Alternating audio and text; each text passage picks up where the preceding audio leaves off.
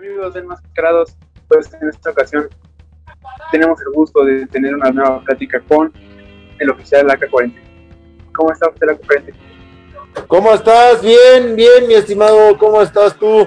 Yo aquí viendo eh, grandes recuerdos, no tan lejanos, el día de ayer, cómo disfrutamos de esa buena lucha del día de ayer en la arena Naucalpan, cómo humillamos a las chotas, aunque no nos llevó la victoria, pero estamos contento, contentos por nuestro desempeño. Y hablando de recuerdos, pues la verdad es que entrevista es como algo nostálgica, ¿no? Para la gente que seguía los Sí, es algo- oficiales. Eh, te quería estar preguntando cómo nace o cómo, cómo conoce usted la lucha libre, cómo se involucra en esto. Mira, mi papá, en paz descanse, eh, él luchaba como el Duque. ¿Me puedes pasar la imagen? Como el Duque. Era estrella eh, de aquí de la arena a, Adolfo López Mateo. Él es el Duque. En paz descanse mi papi. Sí. El gran Duque. Gracias a él, gracias a él, tuve esa enseñanza, esa bendición de poder amar esta, este deporte que es súper grandioso para los que lo portamos, para los que lo, lo, lo, lo podemos ejercer. Mi padre fue el duque, fue estrella de los 70s, 80s aquí en la arena López Mateos, en Tlanepantla, y este, pues así inicia la historia, como mi papá, ¿no? Como el duque.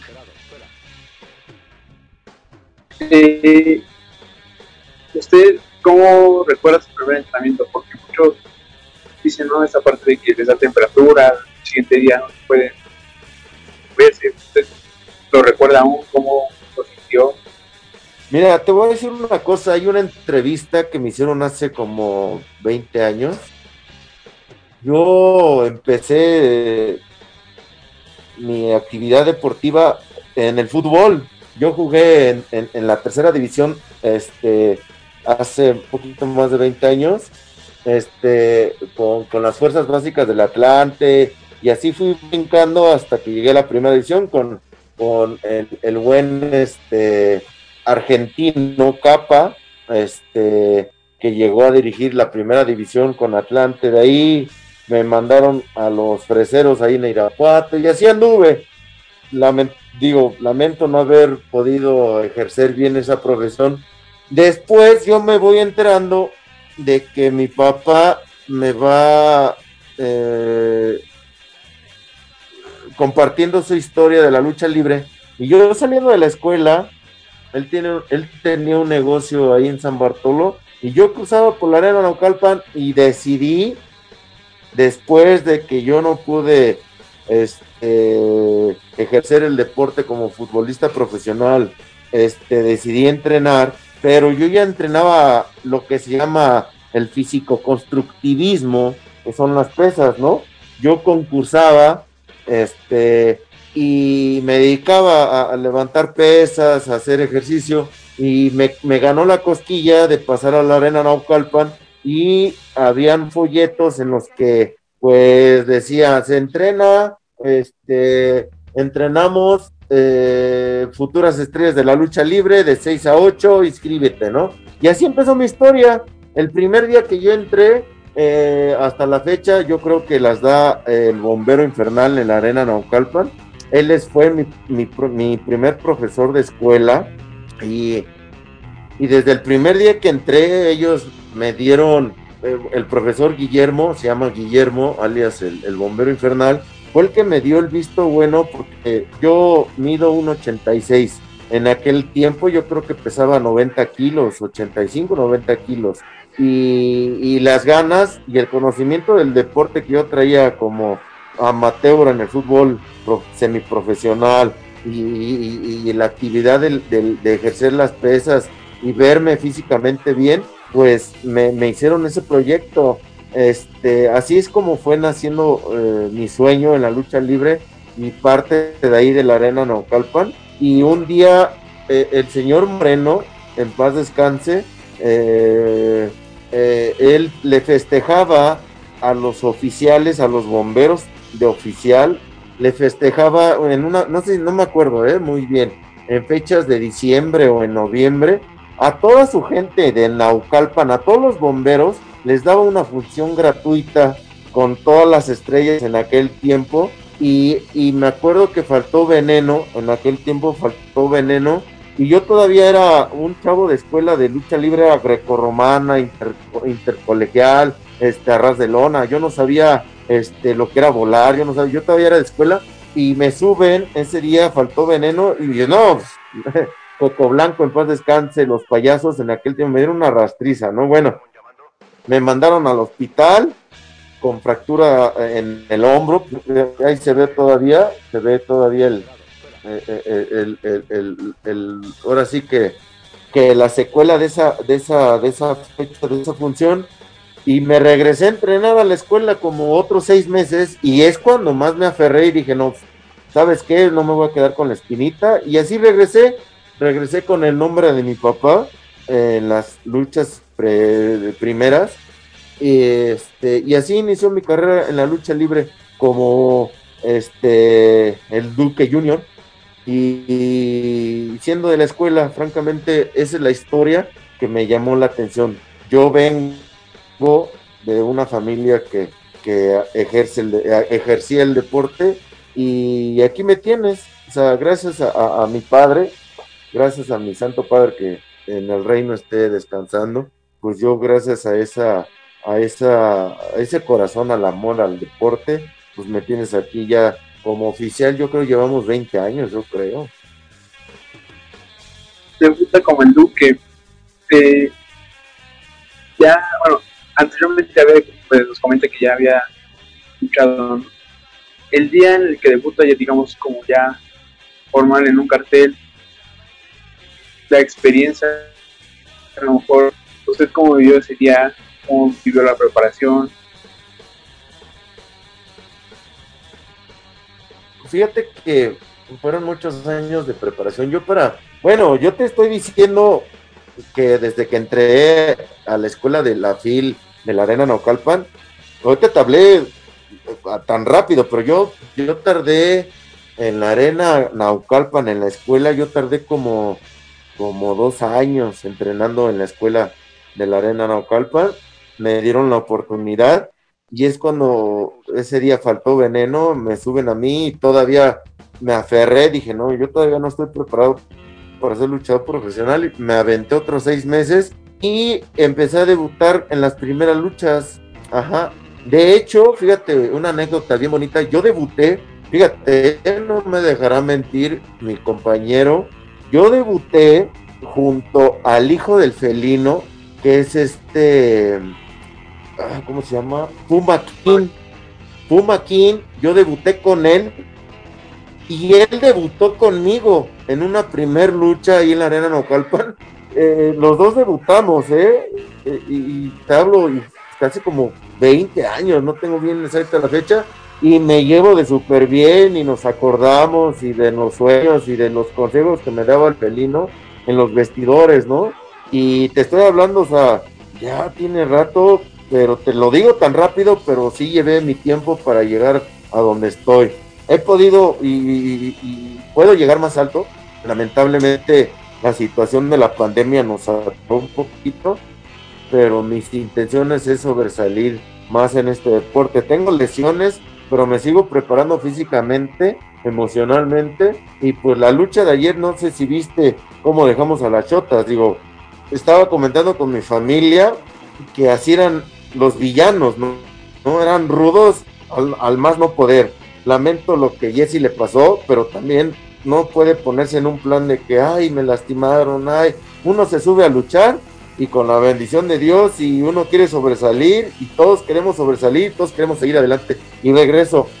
Así es como ya debuto hace 20 años, este, en las primeras duré todavía duré de dos a tres años, duré luchando primera y segunda, abriendo el cartel de todas las arenas, de la arena Naucalpan, tanto jueves y domingo, porque antes era jueves y domingo era del habría siempre las funciones de la arena Naucalpan en la primera lucha o en la segunda. Entonces, hoy que estoy en las estelares, digo, diré que me ha costado, pero ¿sabes qué? Hay muchos que le han costado y no han podido llegar a la estrés, pero el carisma es el que debe de tener luchador y aparte aprender y amar y respetar la lucha libre, porque los profesores, te estoy hablando del bombero infernal, del felino, de Black Terry, de Negro Navarro y mi queridísimo y estimado amigo y profesor, sí, el Rambo, Rambo, lo quiero mucho, José Luis Mendieta, es mi super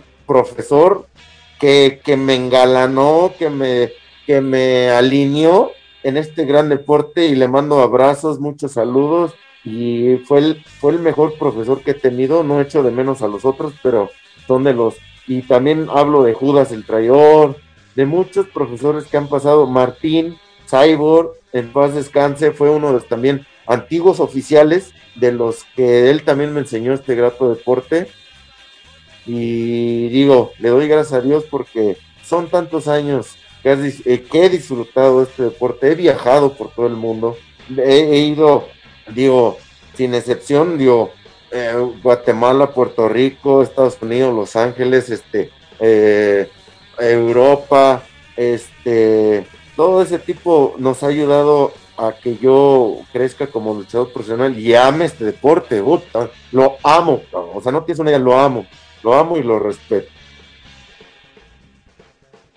Esta entrevista creo que hasta este momento la gente que, y que realmente disfruta la lucha va a llevar un buen sazón de boca, ya que pues los oficiales son bien recordados, ¿no? Por esta tercia eh, pues, que mostraba poderío arriba del ring, salían bien vestidos los tres. ¿Cómo se da la evolución de, en caso de AK-47 para llegar a ser el oficial AK-47? La evolución es, es, es que se da sobre el amor al, deporte. No te, dejera, no te voy a mentir, yo cuando debuté, yo lo hice por amor, te lo juro, así. Este, yo, yo no sabía que cobraban los luchadores, te lo juro. Brother, yo trabajaba, yo siempre he trabajado, tengo esa bendición de poder trabajar, porque estoy preparado también. Este, y, yo el día que, yo luché, es más, ese día que yo luché contra los payasos, que salí lesionado, como a los cuatro meses, voy a las oficinas de la Arena Ocalpa y le, digo al licenciado Marco Antonio Moreno que pues ¿sabe qué? Pues le voy a echar ganas y esto, y, platicamos, ¿no? No era nada todavía, o sea, no era nada en ese tiempo. Claro, le entró por aquí, le salió por acá al licenciado Marco Moreno, pero cuando terminamos me dice, ah, ¿sabes qué pasa a cobrar? Pero, ¿qué voy a cobrar? No, pues la función ese día que te lastimaste. Ah, ¿cómo crees? Está, está mal, está enfermo, ¿no? Y sí bajé y cobré, también, no te puedo, también, no te voy a mentir, no cobré una gran maravilla, ¿no? Pero es cuando se me prendió el foco, dices, ah, chi, o sea, ¿cómo cobran los luchadores, no? Yo me metí a ser luchador, pero te sigo franco, por, por la pasión que mi papá me dio de ser luchador. Yo desde niño siempre veía al fantasma, siempre veía al super muñeco y veía a mi papá luchar y, sus máscaras y lo hice por pasión, a ver, y ya venía con, la ambición del deporte, pero cuando me dieron ese sobre, recapacité un poquito y, y, dije, pues ya tengo el amor, ya tengo la pasión, ya tengo los genes, los genes de mi papá, pues vamos a echarle, y de ahí surgió después de seis meses, pues surgió ese amor a la lucha libre y, pues luchando y cobrando, ¿no? Pero de, de, verdad, tienes que amar este deporte para de verdad exigirte a ti mismo y prepararte, porque no, no puedes dejarte de preparar, aunque tengas el máximo nivel en las arenas, no puedes dejar el, eh, eh, eh, el dejar de entrenar, el decir, ya soy estrella, ya me costó tantos años, ahora, ¿sabes qué? Pues voy a dejar de entrenar. No, este, este deporte se, se vive y se, se, se mantiene uno ah, por hacer, por mantenerte en el gimnasio. Entonces el amor a, esta, a, este deporte se lo agradezco a mi papá, en paz descanse, a El Duque, y este, y hasta la fecha, ¿eh? yo sigo teniendo ese amor al, deporte y, a la gente que se entere. Yo, se los juro, yo, de, yo debuté pensando en no cobrar. Debuté pensando ser esa estrella o, esa, ese sentimiento que mi papá sentía cuando subía a luchar. Y cuando yo debuté me felicitó, no me, día, no me daba mucha, sí, te, soy sincero, no me daba mucha, mucha eh, promesa, eh, pero le eché ganas y le demostré hasta el último día de los días que él tuvo, él me enseñó a que respetara este deporte y él se fue orgulloso sabiendo que yo amo este deporte y lo quiero, lo amo y cobre o no cobre, eso ya es otro tema de cada, luchador con los promotores, pero cobre o no cobre, yo arriba de un ring, yo amo la lucha libre, la respeto y el que habla mal de la lucha libre y el que habla mal del que le ha dado la mano, ese no, se puede llamar luchador.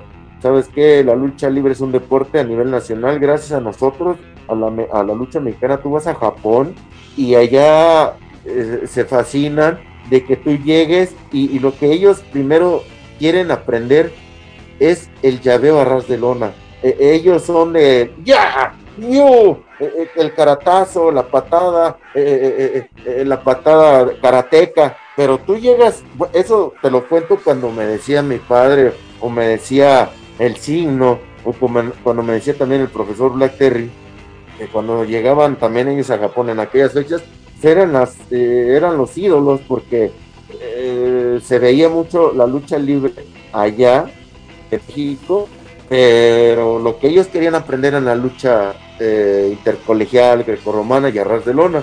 Entonces estoy hablando conocimientos que yo tengo de verdad, que sí, yo sí amo la lucha libre y te voy a tú lo que me preguntes te lo voy a responder con todo el conocimiento y amor de, lo que le he tenido respecto a, esta, a este hermoso deporte que de verdad, si yo no pudiera cobrar, si no hubiese eh, aquel dicho o, no hubiera existido el dinero y uno podría vivir de esta felicidad, puta, no, me voy feliz, feliz, eh, pero muchos viven de esto y muchos este, eh, comen de esto y, digo, por eso también la respeto porque no podemos denigrar la lucha libre, por eso nos preparamos al 100.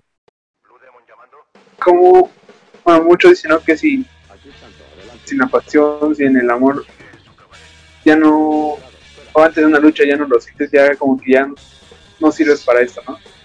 Pero eso ya es como al punto de vista de cada luchador. ¿Cómo nace la idea de formar la tercera de los oficiales?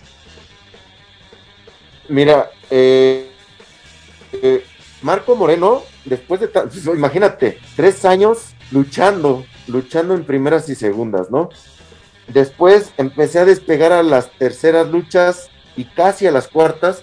En aquel tiempo, el Consejo Mundial de Lucha Libre trabajaba con, con la IWRG y este y venía el Loco Max, Nitro, en paz descanse, Fabián el Gitano, que tuvo ya, tuve muchos encuentros con él y que él me alentaba, me echaba porras, me dice, chavo, ¿sabes qué? Le echas muchas ganas, tienes la estatura, el forje, el amor, vas a llegar muy alto y ve sus palabras sabias, lamento que ya no esté, este, eh, desde allá arriba me estará también echando porras el Loco Max también, pero eran luchas de al tú por tú. Eh, ellos no les importaba, ni a mí no me importaba que fueran estrellas del consejo, yo lo recibía. Y, así me fui forjando con el nombre anterior que te dije. Y llegó un momento en que la Arena Naucalpan, fíjate, eh, te lo voy a hacer concreto y tan claro porque hay mucha mala información de que dicen, ¿sabes qué? Marco Moreno, el licenciado Marco Moreno la fue, oye, tú me gustas, tú me gustas, súbete todo este nombre, no. hizo un casting como de 100 luchadores ya profesionales y se tardó como medio año en escoger los oficiales más bien los nuevos oficiales que éramos nosotros, los, porque ya existían los antiguos, bueno, los oficiales originales que era Cyborg, este, Guardia, no me acuerdo el otro, no me acuerdo el otro, Macabro Rojo, no me acuerdo, ¿eh? Y nos, y ya ganamos el torneo, nos citan y saben qué, tenemos este proyecto, como fueron los ganadores, los seleccionados, pues tenemos este nombre, ¿sabes qué? Queremos renovar el nombre de los oficiales y ustedes son los prospectos que, pueden llegar a, tener ese gran nombre. Este pasa el tiempo y nos reunimos hoy que es 911 eh, y el oficial Fierro, son los que tenían más experiencia porque ya venían con otros nombres, ¿no? Yo era, yo era virgen en este negocio y, y, la sangre nueva y mandamos a hacer nuestros equipos, ¿no? Y es más, hicimos un, una caramola y yo quería el 911, el Fierro quería el de LACA, bueno, ¿sabes qué?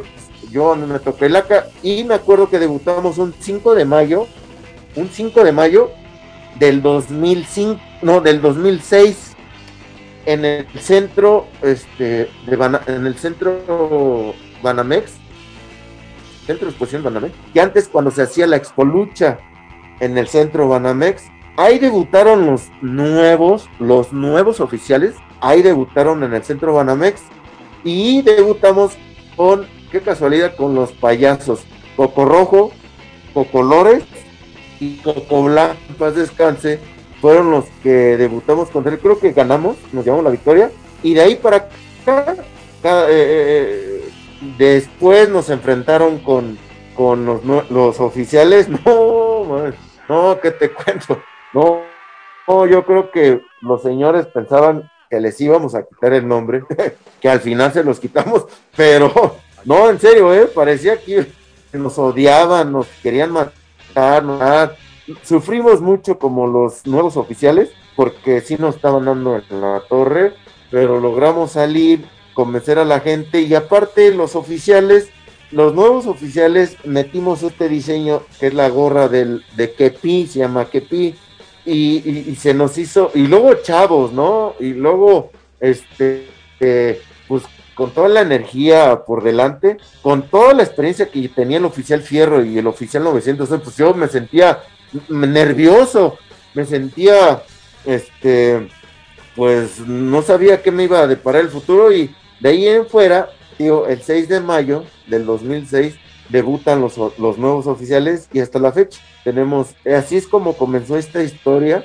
y con el tiempo, en esas fechas eh, eh, a nivel nacional era TBC Deportes, aquí era de paga, pero a nivel nacional era televisión abierta. Entonces pasaban las luchas en TBC Deportes y nos empezaron a conocer como esta... No, gracias a eso viajamos, gozamos y nos tienes ahorita con esta gran experiencia, así como nacen los oficiales, los nuevos oficiales, con ese proyecto de Marco Antonio Moreno Madrid. Eh, él es el que nos da esa oportunidad de seguir adelante. Yo por eso le agradezco este todo el apoyo que nos ha dado ahí. De mi parte, eh, todo el apoyo que he tenido de él ha sido ahí en la Arena Ocalpan, eh, Marco Antonio Moreno y César César también, César Moreno Madrid.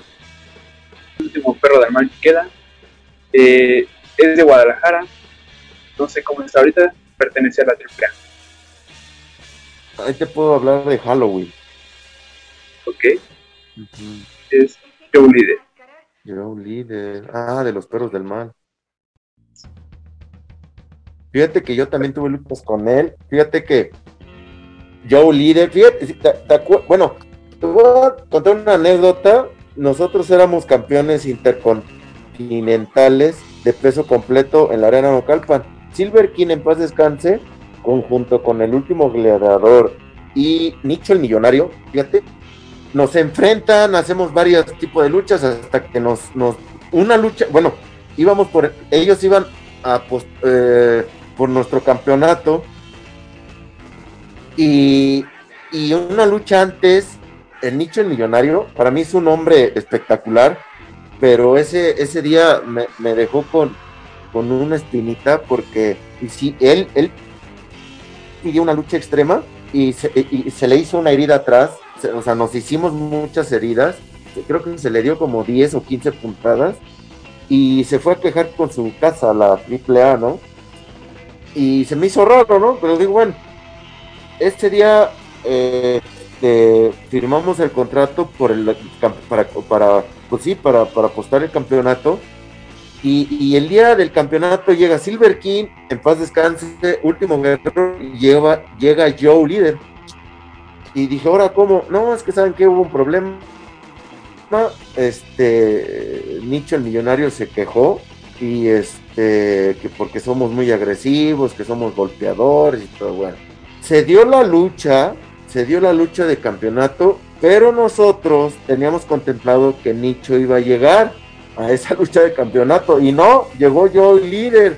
¿Y qué crees que nos, no, nos confiamos? No sabíamos cómo luchaba el buen y estimado este, Joe Líder y nos ganan los campeonatos intercontinentales de peso completo de no, no manches, o sea, una grata sorpresa, no amarga, sino grata porque digo, teníamos a Silver King, al último, eh, eh, último gladiador y a Joe Líder, y no, mis respetos para Joe Líder, ¿eh? por eso se mantiene en esa empresa AAA, porque es muy dedicado, y este, y es una anécdota que te digo que no nos debemos de confiar por nada del mundo en el deporte, en el estudio, eh, en todas partes del mundo, y, yo comparto este, este momento con, contigo porque Silver King en paz descanse un caballero enorme, mis respetos, se me puede hacer un nudo en la garganta, porque era un caballero y este, con una experiencia enorme.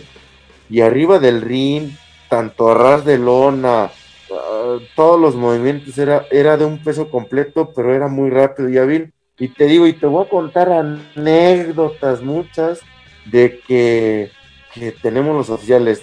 Vino al tema por Joe Leader, pero mi respeto también para Joe Leader, porque sí, no, tanto, nosotros trabajamos un, rato con AAA, pero te digo la verdad, no nos quisieron mucho porque éramos rudos, éramos rudos como, como el tipo de toreo de los villanos. Por eso, este, eh, nos, nos, suspendían con ellos en, sus eventos, porque si no los respetábamos, ellos eran o son estrellas de, televisión, nosotros no, nosotros somos, eh, nos enseñaron a, a ras de lona, a rompernos la mouse. Y como te digo, lo que le pasó ayer a Jesse Ventura, le rompieron creo que el tabique, el 911, y los dejamos así todos bañados, porque nosotros tenemos la escuela de los villanos. Entonces, pues sí te puedo decir que son anécdotas de uh, lo que, y lo que venga y lo que me sigas preguntando. Y perdón si me alargo, ¿eh? son historias que tengo y tenemos los oficiales muy, muy padres. Marcó usted su carrera es la pérdida de la máscara. ¿Cómo marcó una después en, en que será que Fíjate que se marcó rara, muy, muy rara, mi frente. Estoy viendo videos de, que las veces que yo he subido a luchar, pero bueno.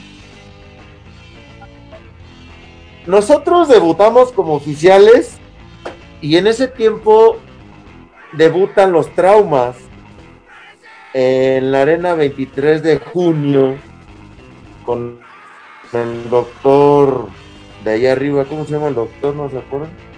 Rubén, el doctor Rubén. Y, y este y se da esa, ese roce eh, en vestidores y los chavos llegan muy mamones, te lo digo así tal cual, eh llegan muy mamoncitos creyendo que, que son hijos de una leyenda. Yo ni los pelaba. te vuelvo a repetir, el amor a la lucha libre es por arte. Hay muchos que viven de eso y uno, uno de ellos o dos de ellos o tres de ellos, que es el negro Navarro, y los traumas viven de la lucha libre. Yo amo la lucha libre, pero no vivo de la lucha libre. ¿Ok? O sea, pero sí la amo como ellos las aman, como ellos la aman, la respetan, la adoran, yo es igual, pero tenemos diferentes este, pensamientos y debutan ellos como los tramas, ¿sí? El trauma primero creo que fue el que me quitó la máscara. El trauma segundo sigue teniendo el mismo cuerpo de perro. Bueno, cuando nosotros estamos debutando, el promotor y varios promotores nos ponen, ajá, con, contra ellos. Y les damos no una rastriza, una super rastriza para no ser majadero. Y este pasó el tiempo, pasaron dos años, creo, o tres. Y me acuerdo, fíjate, me acuerdo que una vez nos programaron este eh, eh, el ¿cómo se llama? Los oficiales, los dos eran dos, sí, los oficiales, los tres oficiales contra Trauma primero, Trauma segunda y Satura. Recordarán que Satura era un técnico que volaba mucho y luchaba muy bonito, pero les damos, o sea, digo que tenemos la escuela de, los villanos, de, de, aquellos tiempos del negro Navarro, del signo. Pasaba el tiempo, pasaba el tiempo y pusieron al negro. Negro Navarro estaba vetado en la arena Naucalpan, ¿sí? Como en Televisa, como en todas partes del mundo pero qué casualidad que en esas fechas lo programan, ¿no? Yo creo que le abrieron otra vez las puertas y, y lo programan contra los oficiales Negro Navarro, Trauma 1 y Trauma 2. Y créeme que pasaron dos luchas nada más en contra de ellos. Y me acuerdo así, después de la segunda lucha en contra de se escuchaba a lo lejos, ¿eh? A lo lejos. Se escuchaba, el negro Navarro regañando a Trauma 1 y Trauma 2, hijos de su, ¿sí? Les voy a romper todo lo que se llama cara. Si vuelvo a ver estos idiotas de los oficiales que no son luchadores, que son golpeadores, que son de la IWRG, vuelvo a ver que le rompen su mandarina en gajos y yo bajando aquí en los vestidores les voy a rajar toda su máscara, ¿vale? Pues en el, tercer evento, porque fue consecutivo, fue, fue como que se calentó, se calentó mucho, porque los humillamos en las dos, en las tres ocasiones hasta que llegó Negro Navarro, y después los programan oficiales Negro Navarro, Trauma, y, ¡uh, no hombre! Nos confiamos ese día y nos dieron una rastriza, pero no nos dejamos les dimos, y así fue creciendo esa rivalidad, creo que por cuatro o cinco años, hasta que llegó el límite de que, ¿sabes qué? Le dije yo a Marco Moreno, ¿sabes qué? Licenciado, no soporto esta rivalidad, nos estamos lesionando mucho, y yo prefiero que termine con una apuesta. Ellos se creen, sí, pero por el negro Navarro, pero nosotros también tenemos escuela, o sea, yo tengo a mi padre, el 911 también tiene a su, a su, a su padre, oficial Fierro tiene años luchando, y le digo, ¿sabes qué? Tenemos que hacer un contrato de que yo ya no quiero lastimarlos, ni quiero que ellos me sigan lastimando, y quiero que esto termine, y que termine a los términos como se debe, arriba de un ring y apostando algo más querido. Y así como se fue dando esa, esa lucha de máscara contra máscara, que al final del día creo que fueron relevos increíbles. Yo firmé el contrato, te vuelvo a repetir, yo no tenía nada que perder, mucho que ganar, pero en el otro lado, si él perdía la máscara, y yo creo que está feo, para mí está feo, si el negro Navarro lo veo feo, yo creo que el trauma primero, el gordito, bueno, no gordito, porque ahorita ya se puso las pilas, está yendo al gimnasio. Yo creo que está más feito, ¿no? Es negrito, no soy racista. Digo, lamentablemente no soy racista, los quiero mucho los negros, los negros viven lejos, pero este canijo no vive, yo creo que ni aquí a la esquina.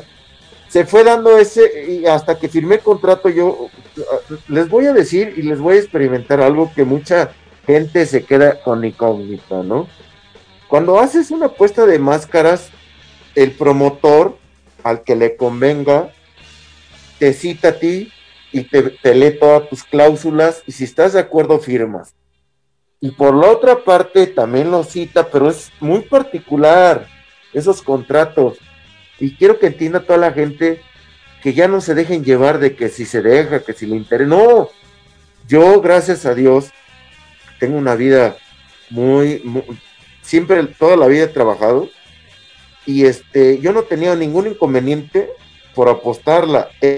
Era el, el coraje, el, habernos enfrentado, lesionarnos, sangrado, rompernos nuestras máscaras y, apostar mi máscara junto al 9-11 y el trauma primero, fue ese, ese día fue el plus de mi vida. Te lo juro que no pensaba perder, ni, o sea, yo iba sobre el, el objetivo de hecho, la arena estuvo hasta reventar.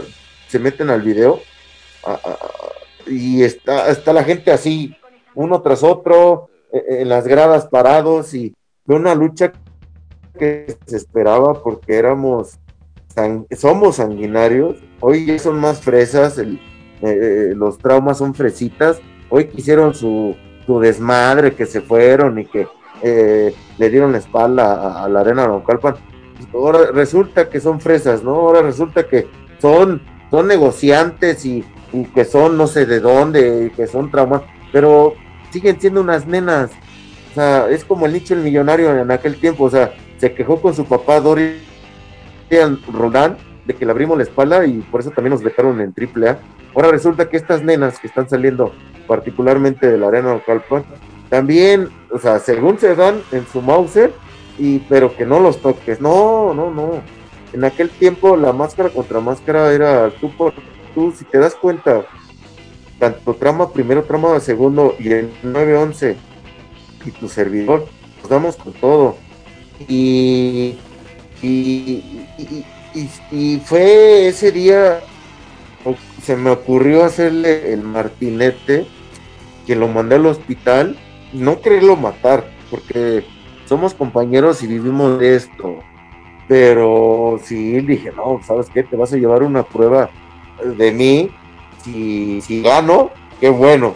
Pero, ¿qué crees que el comisionado, también hoy Antonio Álvarez, en paz descanse, y en aquel tiempo el doctor también, había muy amigo mío, que lamentablemente ese año inició, junto con el referee que otra vez el grillo están en los cielos, ellos tres, pues el grillo cuenta las tres palmadas, uno, dos, tres, pero el problema, para dar validez, ajá, el referee tiene que levantarte la mano para declararte ganador. Entonces cuenta el grillo las tres, uno, dos, tres, pum, ah, ya fue, guachachao, fue, órale grillo, órale grillo, y en ese, en ese, inter llegaba el trauma primero, el segundo, el flaquito, y cortaba y cortaba hasta que se acerca el comisionado y se acerca el doctor y decreta que fue un castigo sumamente muy agresivo, se acerca con el grillo, deben de, él me debe de descalificar y él gane al trauma segundo. Y así es como yo pierdo la máscara, pero en serio, es una anécdota muy hermosa.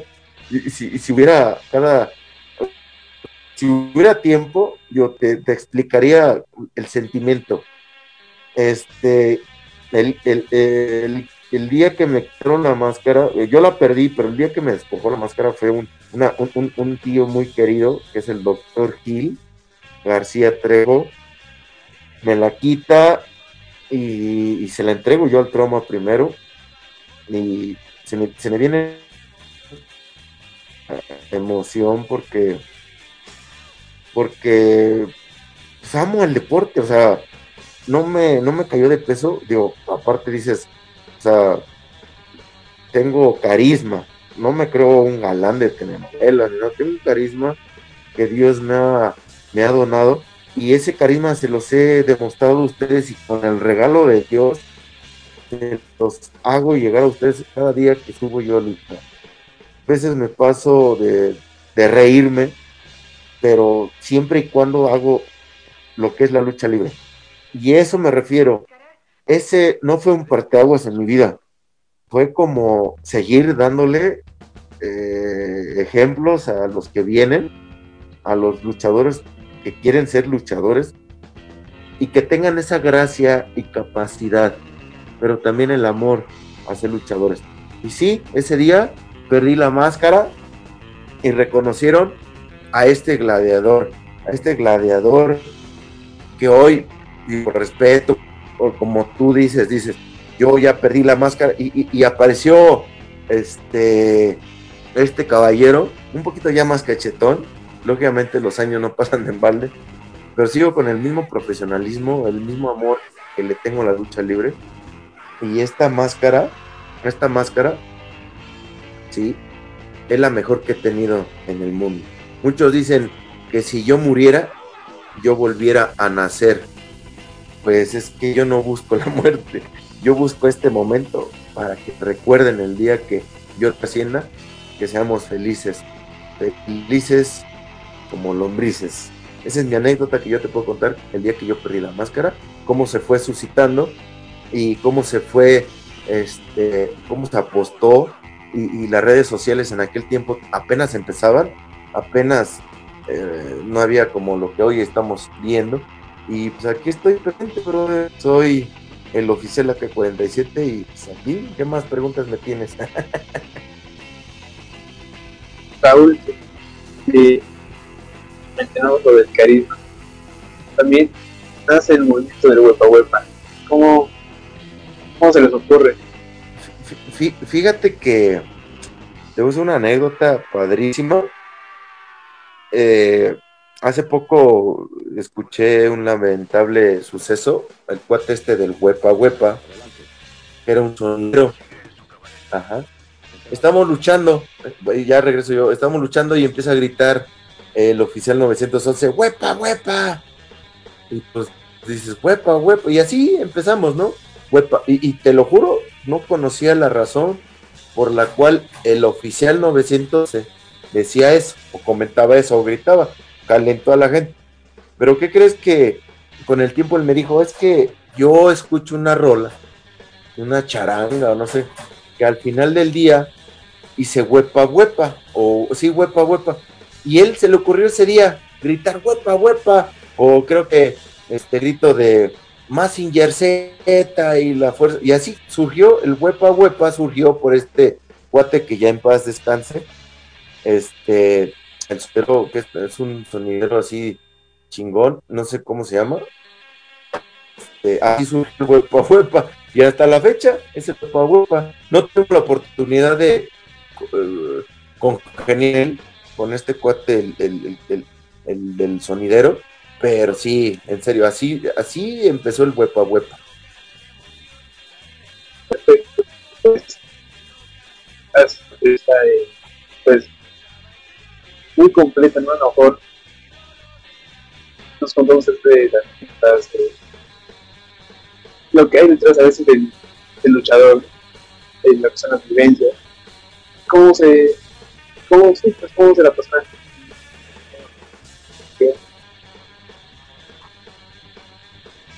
No te escuché, ¿cómo me la paso qué?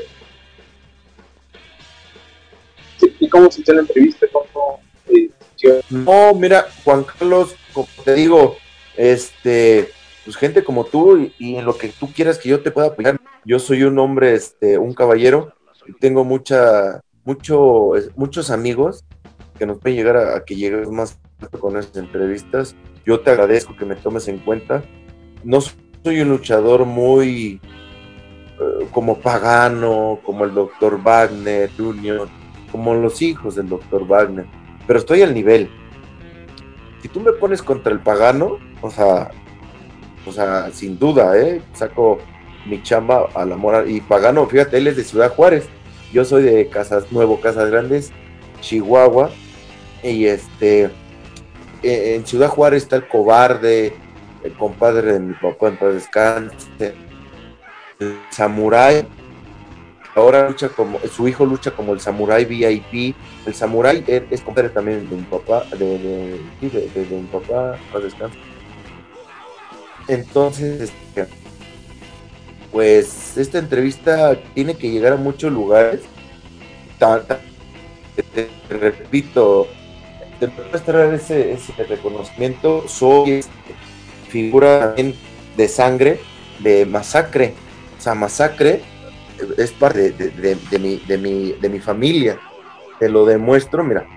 Él ese año, fíjate, ahí se ve, eh, no, se ve la fecha. Ajá. Este reconocimiento, este reconocimiento me lo dieron de box y lucha porque dice, el mundo del ring, box y lucha otorga el presente reconocimiento a Masacre en memoria a sus grandes batallas en el ring. Diciembre del 2012. Fíjate, ¿eh? Él, él fallece en abril, mi tío Radamés Cocó, y mi papá fallece en noviembre del 2012. Y un año antes perdí mi máscara. Entonces, y, tú dirías, uy, no, qué gacho, ¿no? Pero son cuestiones de vida, ¿no? Eh, esta entrevista nos ayuda a conocer más al luchador. Ayer, antier, me mandaba un mensaje, este, el de más lucha, Bernardo Guzmán. Dice, oye, ¿qué, qué, qué, tienes con Masacre, no? Pues tío. Entonces, tanto mi papá, mi tío Masacre, o somos de sangre. Y, y mi papá, digo, mi papá, el Duque, esta entrevista nos sirvió mucho. Espero, Juan Carlos, que lleguemos a los lugares y a los que eh, a los que, que saben de la lucha libre, que se enteren que el luchador ama, ama, quiere, respeta, trabaja y también el, el, amor hacia el arte que es la lucha libre. Te agradezco, Juan Carlos, es muy, eres, eres uno de los jóvenes emprendedores en este deporte como, como entrevistador, como como parte del elenco de, llevar la noticia a los aficionados que de verdad quieren este deporte. Te mando un fuerte abrazo, lo que gustes, lo que me preguntes, sigo aquí. Juan Carlos, te voy a mandar, es más, es más, es más, esta máscara la quiero ver ahí a espaldas, ahí a espaldas tuyas, ajá, esta máscara te obsequio de todo corazón, firmada, te lo voy a mandar firmada, y el día que llegue a tu humilde morada, que es la mejor casa que yo creo que, pueda, que tienes, o a lo mejor es tu oficina, no sé, digo, esta máscara la quiero ver atrás, ahí, eh, como, como obsequio de, un amigo que, que es el oficial AK-47 y que en la vida normal se hace llamar el comandante Mario Pardo. Estoy a tus órdenes, amigo Juan Carlos pues la verdad es que eh, me voy maravillado de esta entrevista por las anécdotas que tuve la oportunidad que me contaran.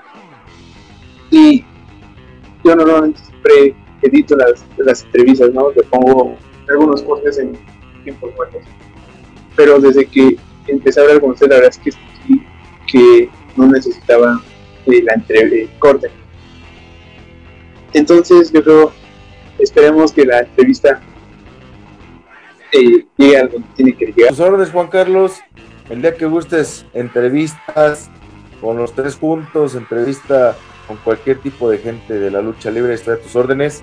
Mira, anécdotas de cuando éramos campeones de tercias intercontinentales y aquí dándole en su madre al buen eterno. Ya se esconde y muchas anécdotas que vendrán y espero que esta entrevista llegue a muchos lugares. Muchas gracias y el huepa huepa, mira, Muchos dicen, no, como no, como ño, mira, mira, ¿sale? Entonces yo me sigo preparando, el tiempo pasa, pero vamos a gozar esta vida que si Dios nos hizo luchadores, vamos a ser unos verdaderos guerreros. Hermano, muchas gracias, gracias por tu programa. Juan Carlos, que sigan los éxitos. Gracias a por, aceptarme eh, este pequeño gran espacio y la verdad es que más encantado de poder tener esa conversación, que su máscara pueda estar este, con todo gusto el hago llegar y, y es más te voy a llegar esta máscara y te voy a dar otra máscara para que tú en tu programa hagas una dinámica y la puedes entregar y regalar para la gente que de verdad es accionar a la lucha libre y a los oficiales. Te mando dos máscaras, una para ti y una para que tu programa eh, la, la, obsequie, conociendo que pues, el que le eche ganas y le eche memoria, pues, tú vas a hacer esa dinámica para que te lleven esa máscara. Te mando dos máscaras, estamos en contacto, y el huepa huepa y los rudos. Ay, papá. Saludos, hermano.